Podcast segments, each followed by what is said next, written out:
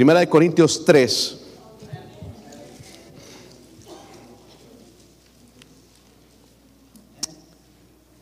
Espero que tengan algo para escribir también, hermanos. Vamos a escribir. Es la manera en que se nos quedan las cosas en la cabeza. Y incluso los niños ya eh, pueden escribir. Eh, si, si lo tienen, hermanos, pónganse de pie. Vamos a leer nada más del 1 al 3 para que no se me cansen mucho. Porque hoy hay que leer, hay que escribir, mucha tarea, ¿verdad? Entonces, eh, no va a ser largo, hermanos, en realidad, sí, pero sí quiero que presten atención. Yo leo el 1, ustedes el 2 y todos leemos en, en el 3. ¿Les parece? ¿Están ahí, hermanos? De manera que yo, hermanos, no pude hablarlos, hablaros como espirituales, sino como a carnales, como a niños en Cristo.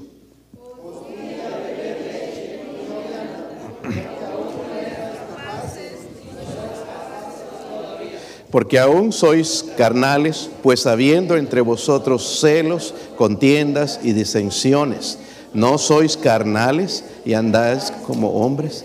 Muchas veces, hermanos, pasamos por este, este pasaje y es para otro. Pero este pasaje es para cada uno de nosotros. Vamos a orar, hermanos, que el Señor de verdad nos ayude. Vamos a orar. Padre, ruego, Señor, por su poder, su bendición, la unción de su Espíritu, Señor. Derrame su gracia y misericordia sobre este siervo inútil, Señor, para poder enseñar su palabra con claridad, Dios mío, que podamos crecer. Padre, ayúdeme a mí, Señor, a crecer espiritualmente. Ayude a su pueblo, Señor, aquellos eh, que están dispuestos. También aquí hay niños, jóvenes, adultos. Ayúdenos, Señor, oh, necesitamos, necesitamos de ese crecimiento espiritual. Abra nuestra mente, nuestro corazón, Padre, en este momento. Oramos en el nombre de Jesucristo. Amén. Pueden sentarse, hermanos. Ir fielmente a la iglesia no nos convierte en cristianos maduros. Y me he dado cuenta de eso. Podemos ir por años y seguimos siendo niños espirituales. Me temo, hermanos, que muchos creyentes no estamos creciendo espiritualmente a pesar de ser fieles en la iglesia, ser fieles cada servicio, escuelas dominicales, si hay una conferencia, ahí estamos en la conferencia, pero no estamos creciendo espiritual, espiritualmente. Pero la Biblia nos enseña, hermanos, que el, verdadero crecimiento espiritual se manifiesta con el fruto. Díganlo conmigo, se manifiesta con el fruto. Quiero mostrárselos porque algunos quizás no, no saben esto, pero en Gálatas 5, vaya ya rápidamente, hermano, hermana. Gálatas capítulo 5.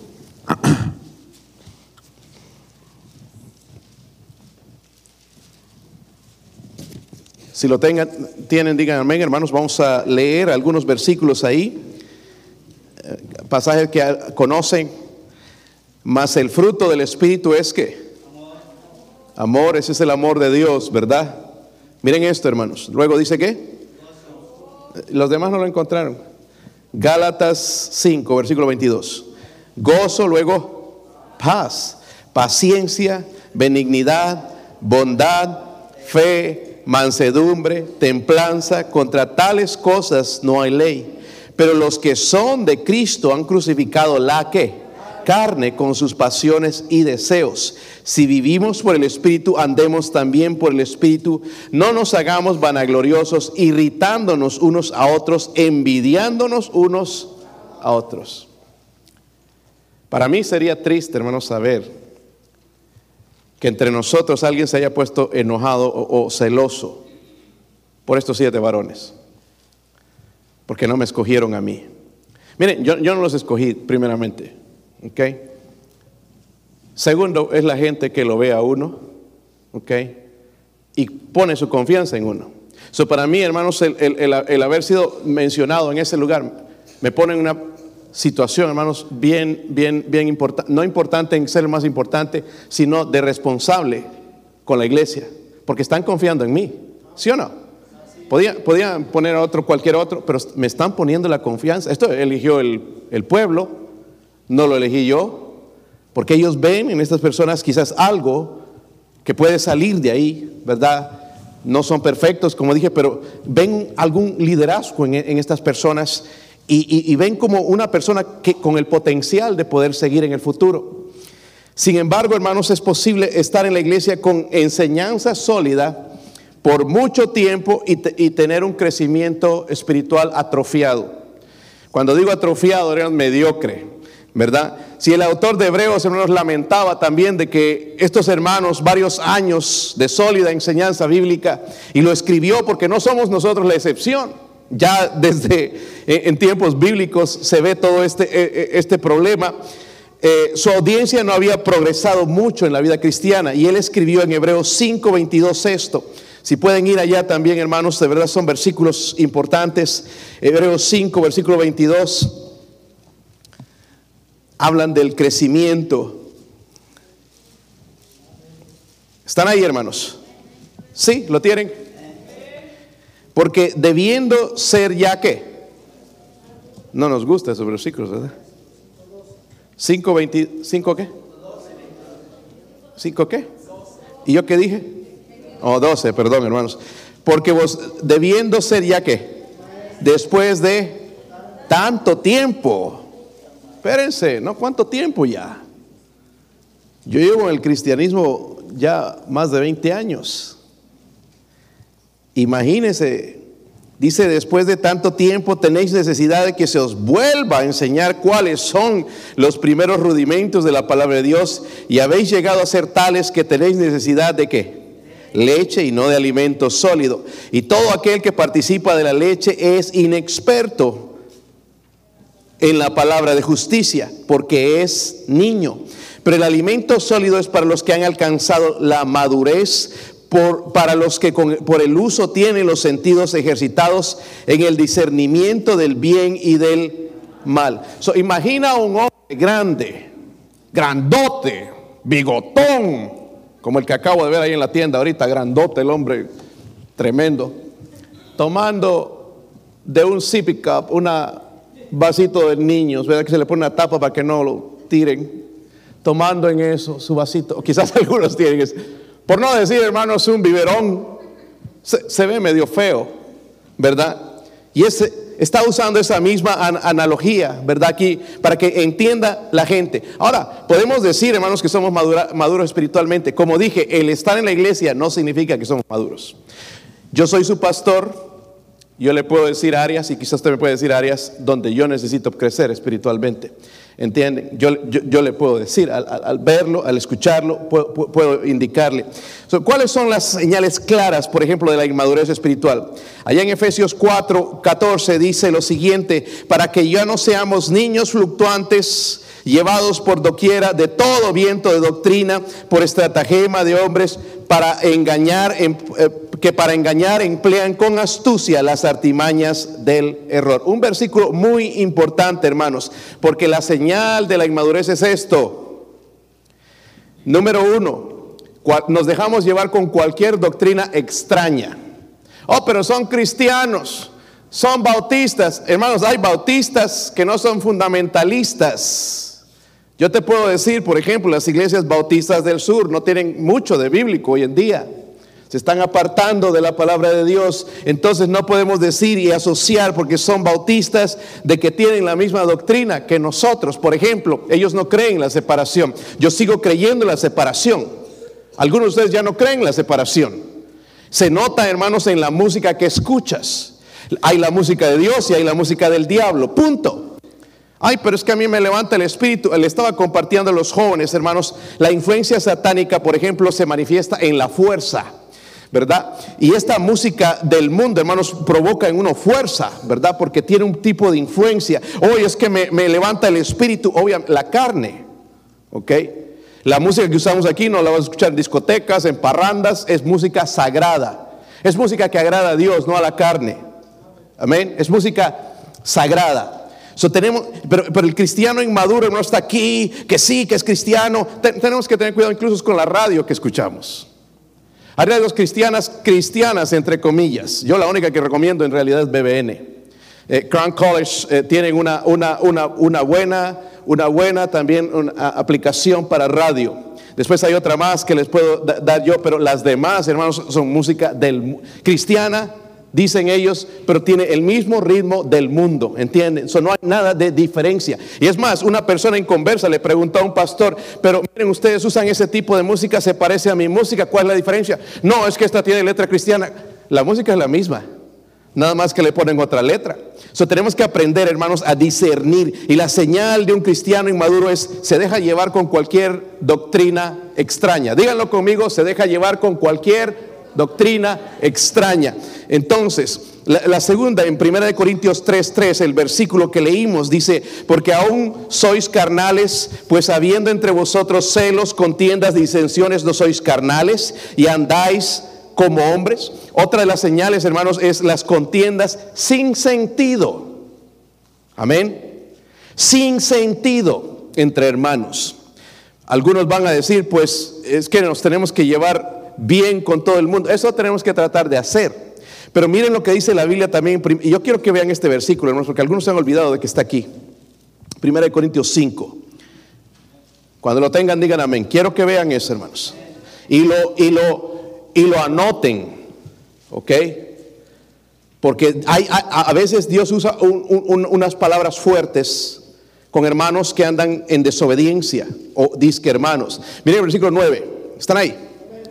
Os he escrito por carta que no os juntéis con quienes. Eh, ¿Saben lo que significa no juntéis? Que no se asocien con ellos, ¿verdad? No os juntéis con, con, los, con fornicarios, no absolutamente con los fornicarios de este mundo, o sea, con los fornicarios de este mundo podemos ir. ¿Está conmigo?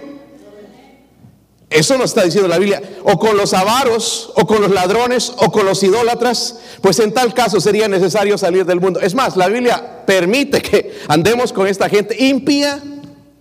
No en el sentido de adoptar lo que ellos creen. Pero mire lo que dice en el versículo 11, nos va a dar la claridad. Dice, más bien os escribí que no os juntéis con, con ninguno que llamándose qué.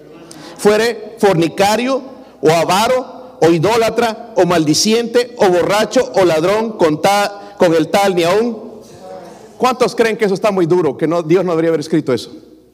Dios es Dios. Yo no lo escribí, hermanos, se enojen conmigo.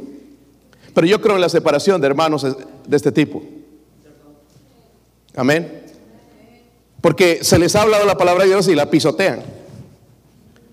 Están pisoteando la palabra de Dios. A mí no me importa. A mí me gusta como vivo. ¿Entiende? Entonces la Biblia me está diciendo, ahora, por eso es que estoy quiero aclarar esto, porque a veces, por ejemplo, en, mi caso, pueden, pueden criticarme en el sentido de que hay una persona que, que, yo tengo un poquito, me separo un poco, y es justamente por esta razón, porque estoy obedeciendo a Dios. Amén. ¿Sí lo entienden? Yo no estoy agradándole a usted, pero estoy tratando de agradar a Dios. Ay, pero todos debemos llevar. ¿Dónde está en la Biblia eso? La Biblia habla de separarnos de los hermanos en desobediencia. Es que se nos pegan las mañas. ¿Sí o no? Y estamos aceptando su pecado cuando nosotros debemos ser claros porque Cristo murió por, dicen los fornicarios, ¿verdad? Cristo murió por ese pecado, ¿verdad? ¿Sí o no? Murió por toda esa lista de pecados que habla. ¿Cómo nosotros vamos a aceptar eso? Ahora yo creo en el arrepentimiento, y creo en la restauración. Es lo que hacemos aquí. Pero hay cristianos que no quieren. De esos, Dios me dice que me... Porque no quieren ser restaurados, quieren seguir como el diablo, quieren seguir con la bendición de Dios, quieren que Dios les bendiga, pero no quieren separarse de su pecado.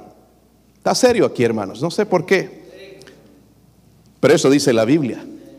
Si usted tiene una opinión diferente o un versículo diferente, que apoya eso, entonces platiquemos, enséñemelo. Pero lo que veo aquí, hermanos, que Dios claramente dice que yo no me junte con cualquier hermano que anda en este pecado, hermanos que no se quieren arrepentir. ¿Está claro? Que no se quieren arrepentir.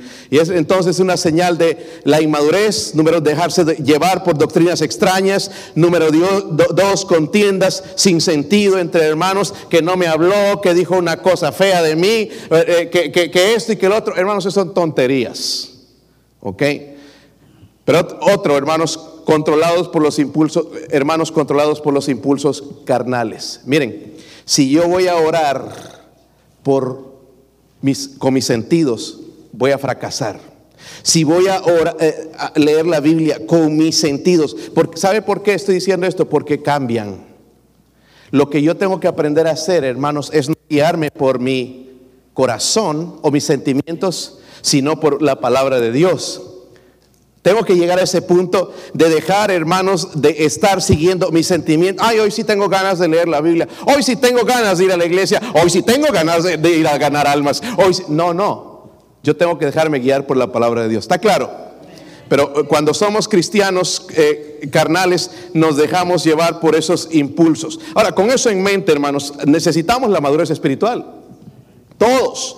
Pero es un compromiso de toda la vida. ¿De cuánto?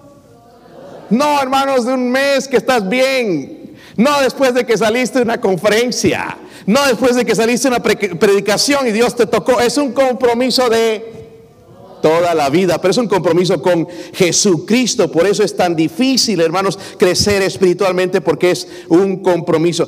tú y yo vamos a obtener madurez espiritual a través de la dedicación, de la perseverancia y de la voluntad de seguir al Señor. Ahora, Quiero mencionarles, hermanos, porque vamos a llevar este estudio. Quiero mencionarles esto. ¿Cuál es el objetivo? A ver si lo cambio. Vamos a hablar de este, este tema tan importante. el, objetivo es este, es presentar los principios espirituales que son esenciales para desarrollar un estilo de vida victorioso. Queremos tener victoria, ¿sí o no?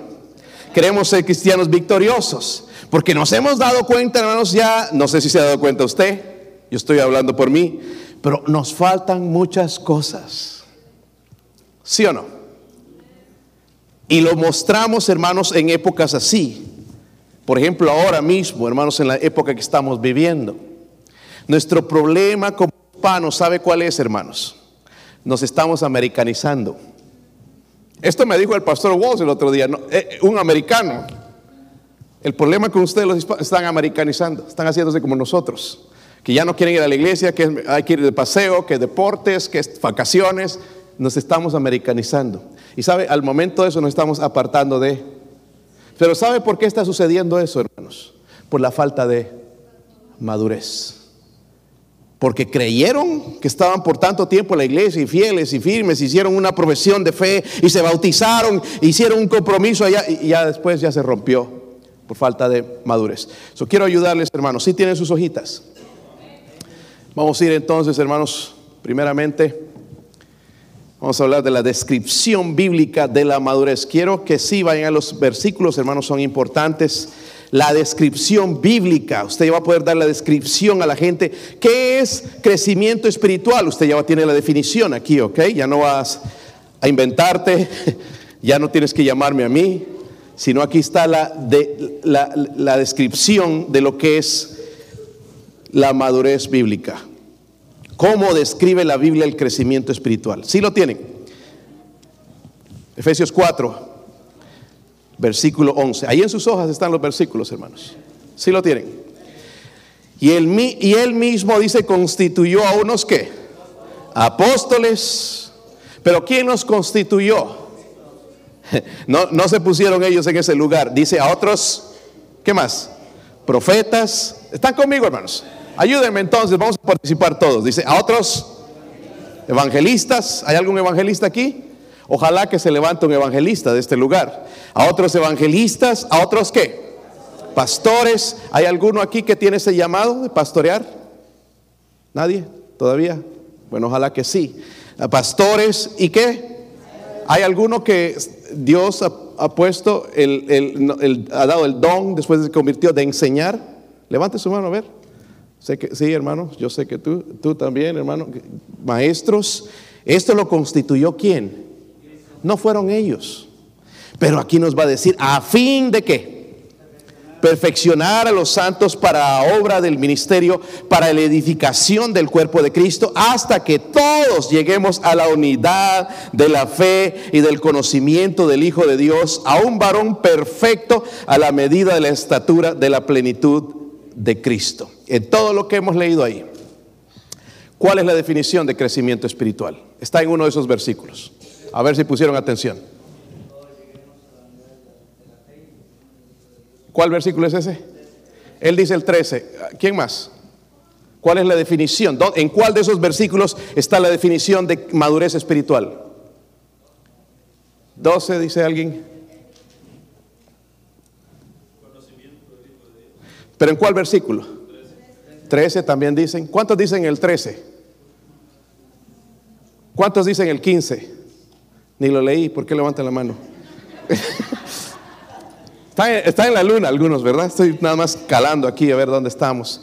Mire, hermanos, si, ponen atención a esto, usted va a crecer espiritualmente. Si, si obviamente no te interesa esta oportunidad de crecer, de avanzar, pero está en el versículo 13. So, esta es la definición. Hasta que todos lleguemos a la unidad de la fe y del conocimiento de quién? Del Hijo de Dios, a un varón perfecto, a la medida de la estatura de la plenitud de Cristo. Entonces, ahí en ese espacio ustedes van a escribir el versículo. Si no pueden escribirlo ahora, lo van a escribir después. Yo sé que ustedes son gente que cumplen con las tareas, pero hay una palabra que se menciona ahí, la palabra perfecto. En el versículo 13, a un varón que. ¿Cuántos varones perfectos hay aquí? ¿Ninguno? La palabra perfecto significa, ya me robaste la palabra, te voy a aplazar, cero. Eh, la palabra perfecto significa, eso escriban ahí al lado. Sí, la, la palabra perfecto significa maduro, ¿ok? Maduro, está hablando de una persona madura, porque no somos perfectos sin pecado, pero significa madurez, está hablando de madurez. Número dos, vamos a ir rápido entonces, váyanse a segunda de Pedro 3, 18. Segunda de Pedro. Si no tienen conocimiento de la Biblia, segunda de Pedro está después de primera de Pedro. Peor, segunda de Pedro 3, 18. Hermanos, tienen que aprender los libros de la Biblia. 3.18. Si no vea el índice. ¿Están ahí? ¿Cuál es la segunda pregunta en su hojita? Aquí está la respuesta. Versículo 18. Antes bien, creced en la gracia y el conocimiento de nuestro Señor Jesucristo y Salvador Jesucristo. A Él sea la gloria ahora y hasta el día de la eternidad. ¿Cómo una persona logra alcanzar la, madurez? Creciendo en la gracia. Ahora, tienen que escribir esto porque no lo van a... ¿Qué significa crecer en gracia? Significa esto. Asumir la actitud y el carácter de Cristo. Porque suena bien crecer en gracia, pero ¿qué significa? Es asumir la actitud y el carácter de Cristo. ¿Lo tienen? ¿Sí lo tienen todos? Voy a revisar después, ¿ok? A ver si lo tienen. Entonces significa asumir la actitud y el carácter de quién? Cristo. Vamos al número 3. Vamos a ir rápido, hermanos. Es un estudio rápido, pero espero que usted esté anotando ahí. Eso le va a ayudar mucho. Segunda de Corintios Segunda de Corintios 8:12. ¿Sí lo tienen? ¿Cuál es la tercera pregunta o punto en su hojita? ¿Alguien léalo?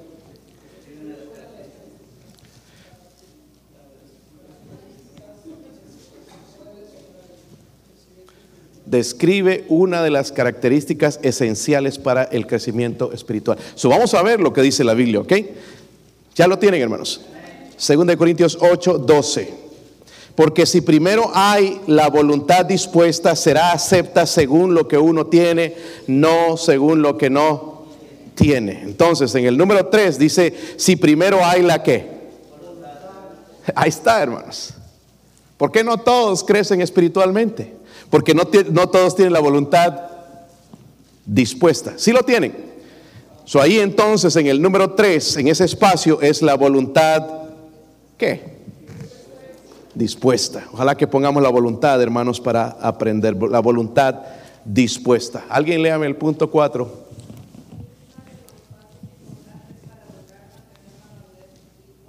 Ok, aquí está, hermano. Esto es clave. Miren, leemos la Biblia como un periódico, hermanos, si no, no meditamos en ella. Miren, entonces en Hebreos, nos va a decir en Hebreos exactamente qué es lo que tenemos que hacer. Hebreos 12. Hebreos 12, 1 y 2. Si lo tienen, hermanos. Dice ahí, por tanto nosotros también teniendo en derredor nuestro tan grande nube de testigos, despojémonos de todo peso y del pecado que nos asedia y corramos con paciencia la carrera que tenemos por delante, puestos los ojos en Jesús, el autor y consumador de la fe, el cual por el gozo puesto delante de él sufrió la cruz, menospreciando el oprobio y se sentó a la diestra del trono. ¿De quién? De Dios. miren los pasos importantes. ¿Por qué no crecemos, hermanos? Y aquí nos está mostrando los pasos. Hemos pasado por estos versículos vez tras vez. ¿Cuántos pasos hay? Ah, ya, ya está marcado ahí, ¿verdad? ok. Primero, ¿cuál es el primer paso entonces según ustedes ahí? Eso, despojémonos de todo peso y del pecado que nos... Tenemos que despojarnos. No podemos correr, hermanos, con esos malos pensamientos, con esa actitud. Tenemos que despojarnos, por eso no avanzamos. La carnalidad, la, insatisfacción en Cristo, todo eso, la indiferencia, tenemos que despojarnos para poder avanzar. No podemos ir adelante sin esto. So, sacar lo que nos estorba. ¿Sí lo notaron? Versículo 1, entonces, despojémonos de todo peso y del pecado que nos asedia. ¿Cuál creen que es el segundo? Segundo paso. Primero, despojarse. Segundo, corramos con paciencia. Miren, ya están aprendiendo a usar la Biblia. Corramos con qué? Con paciencia la carrera que tenemos por delante. Es una carrera. Amén.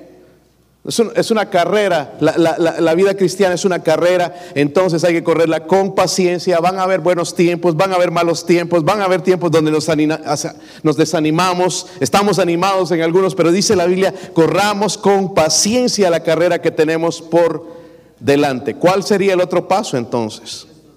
Ahí está, hermanos, puestos los ojos en Jesús. Qué bendición, ¿verdad? Miren, esto es importante para mantener o, lograr la madurez espiritual. Número uno, despojarnos de todo lo que nos ah, estorba, el pecado que nos estorba, correr con paciencia, eh, seguir adelante en ese correr involucra, hermanos, nuestro trabajo espiritual, puestos los ojos en... Es triste, hermanos, escuchar esto, que ya no quieren venir a la iglesia por fulano. ¿Sabe? este tipo de gente no tiene los ojos en Jesús, lo tienen en los hombres se, enojan conmigo, se enojan con los demás, pero si tienen los ojos en Jesús, hermanos, vas a seguir adelante. Esto es una buena iglesia. Es la mejor iglesia, hermanos, que yo conozco. ¿Entienden? Ay, pastor, usted dice porque es el pastor. No, por ustedes, lo digo, por la gente que hay aquí. Tremendo ministerio. Amén. Es difícil encontrar en la iglesia el, el, liderazgo que hay aquí, hermanos, la comunión que hay en esta iglesia. Es una buena iglesia. Amén. Pero hay gente, hermanos, que lastimosamente está mirando. Ay, el hermano Marco, no, el hermano Héctor, ya mirando a todo el mundo, hermano, sus fallas. Estamos aquí para mirar a Jesús. Por eso no crecemos espiritualmente. Seguramente cuando vio a alguien la lista, ay, y fulano, ¿para qué lo pusieron? Ustedes lo pusieron, no lo puse yo. ¿Ah? Puesto los ojos en, Él sabe. Quizás Dios quiere levantar a esa persona. Porque ese es el propósito, hermanos. No que nos manejen aquí, porque eso no se va a permitir, sino ayudarlos a ellos a crecer, a levantar líderes en nuestra iglesia. Amén. So, quizás por esa es la razón que muchos de nosotros no crecemos, porque tenemos los ojos puestos en los hombres. Dice que Él es el autor y consumador de la fe. La pregunta número 5, ¿qué dice? La meta. ¿Cuál es la meta? Miren en Filipenses 3. Filipenses 3.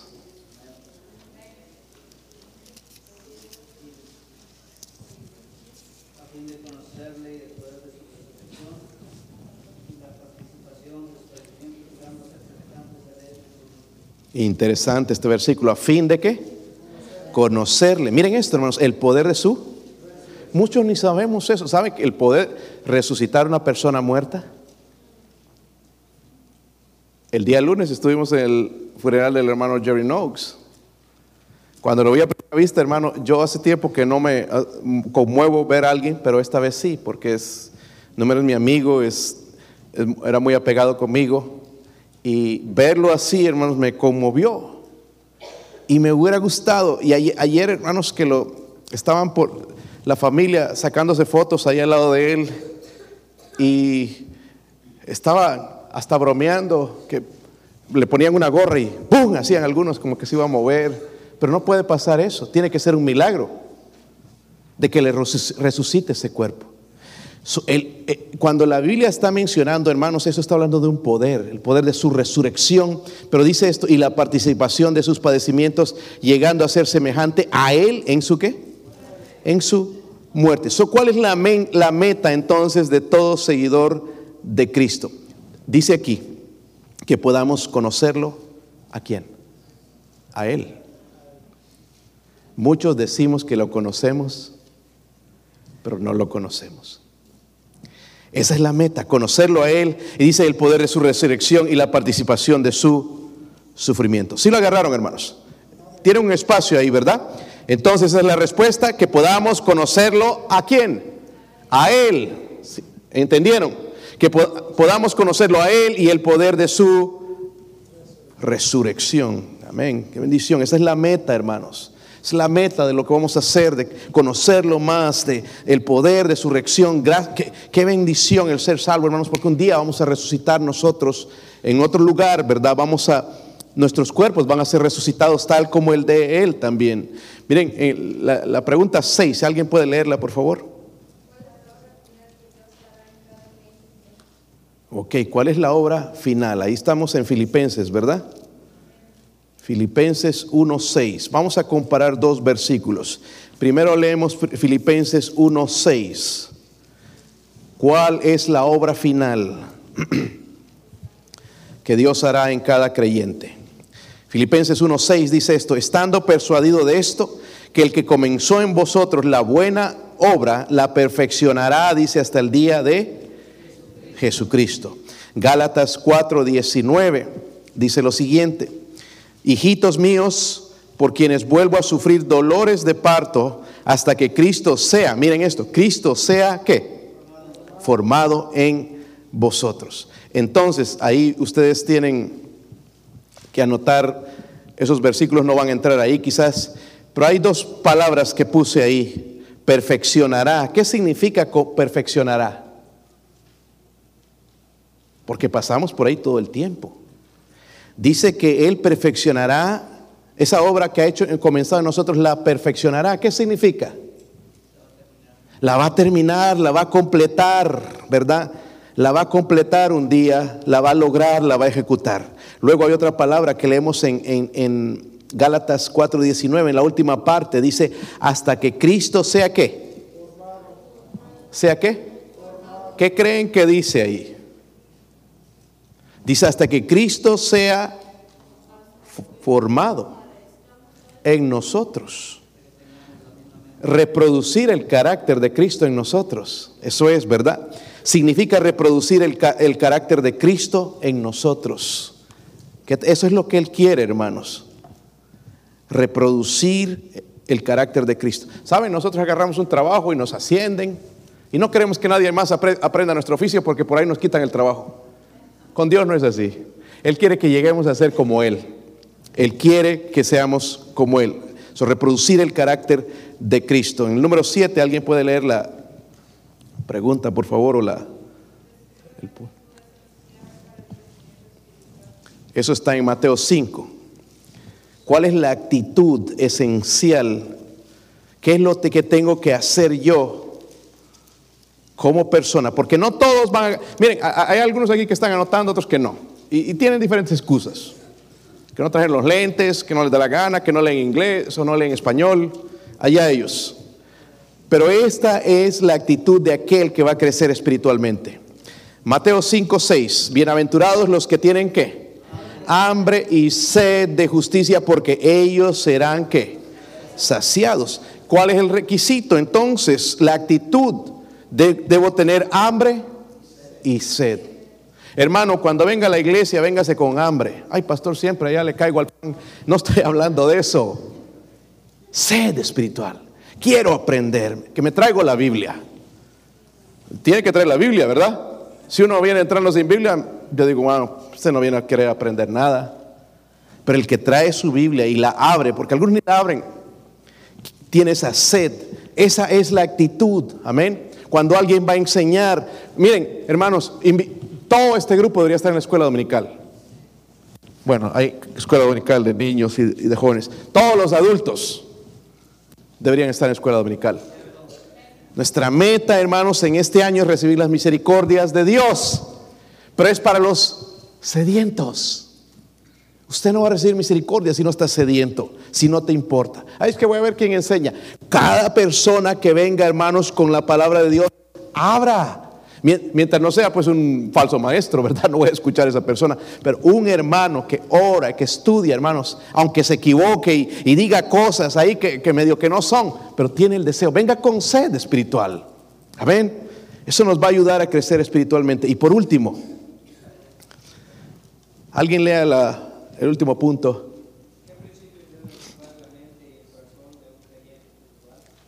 Ok.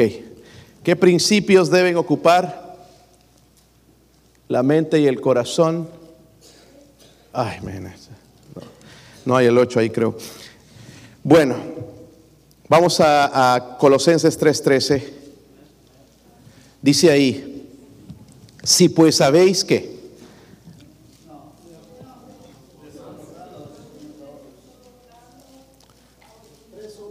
O 3.1, hermanos, es, ya no leo yo, aquí falta un foco más grande. Dice, sí, 3.1, ¿sí lo tienen ahora sí? Si pues sabéis que resucitado con Cristo, buscar qué? Las cosas de arriba, donde está Cristo sentado a la diestra de Dios, poner la mira en las cosas de arriba, no en las de la tierra, porque habéis muerto y vuestra vida está escondida con Cristo. Principios que deben ocupar la mente. ¿Qué debe ocupar mi mente? Ahí está la respuesta. ¿Cuál es? ¿Qué notaron? Las cosas de... Mire, la Biblia tiene respuesta para todo. Se lo estamos poniendo de una manera más fácil, pero llevo a buscar las cosas de... En este mundo, esta sociedad que vivimos, hermano, nos hace buscar las cosas de abajo. Prendemos la televisión, vemos los comerciales. Oh, yo necesito ese carro que sale ahí, un carro que se parquea solo y, y que no gasta gasolina. Y vemos todo eso, ya nos hace desear nuestra mirada, hermanos, debe estar en las cosas de arriba, lo eterno, las almas, lo que agrada a nuestro Dios. De esa manera vamos a crecer espiritualmente. So, mire qué importante, hermanos. Por eso, y este es el propósito de esto. Si usted viene fielmente a estos estudios, le prometo, hermanos, que a fin de año vamos a ser otra persona. Venga lo que venga, me pase lo que me pase, voy a permanecer fiel a Dios, porque soy maduro espiritualmente. Por ahora somos carnales. Nos dejamos llevar, hermanos, por la carne. Aunque pensamos, hermanos, que somos espirituales. Nada más póngase a pensar algunas cosas. Por ejemplo, yo, hermanos, me pongo a pensar a veces lo carnal que soy en la manera en que le contesto a veces a mi esposa. Ustedes le contestan bien, ¿verdad? Ver, hermanas.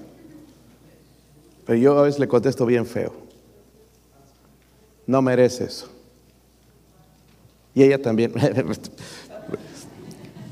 Pero hay muchas cosas que no nos damos cuenta. Y, aquí la, hacemos de espiritual. Yo estoy confesando este pecado con ustedes. Lo van a guardar, ¿verdad? Aunque no, ya va a estar todo. Quiero ser transparente con ustedes ver mis cosas, porque si no, no voy a crecer espiritualmente.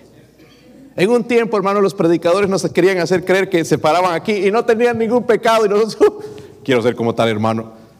Eh, hermanos, yo, yo conozco a los pastores, me conocen a mí, tenemos pecados, tenemos problemas en la familia, con los hijos.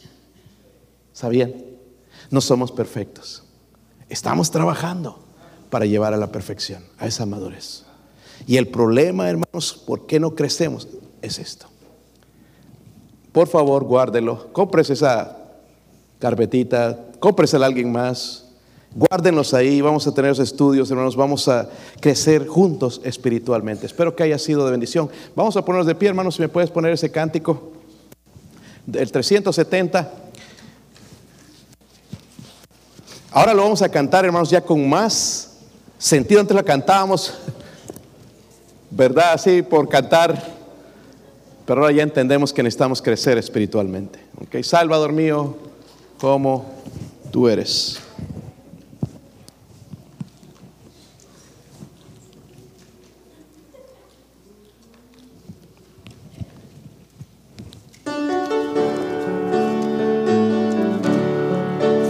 Salvador mío, como tú eres, puro y santo quiero vivir.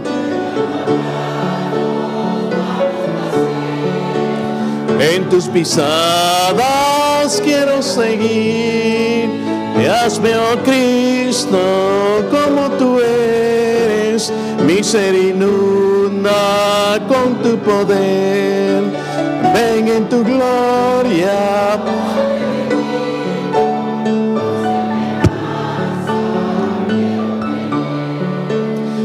Hazme valiente, fiel y benigno, dispuesto siempre a perdonar. Y das compasivo, fiel proclamando. Canten, dice Cristo. Mi ser inunda con tu poder. Ven en tu gloria.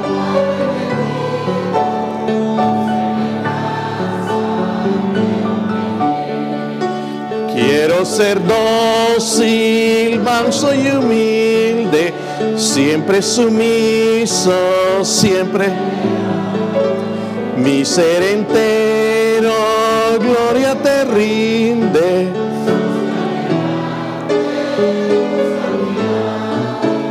Y hazme, oh Cristo, mi inunda con tu poder.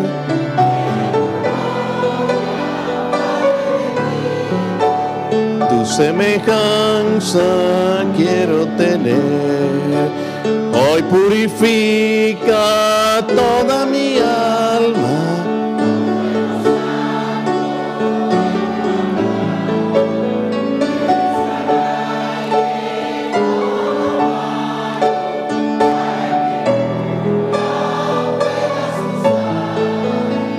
Hazme, oh Cristo, como tú eres,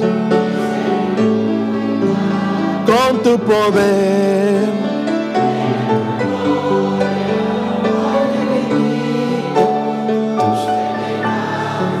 Vamos a cerrar los ojos e inclinar la cabeza mientras los instrumentos tocan.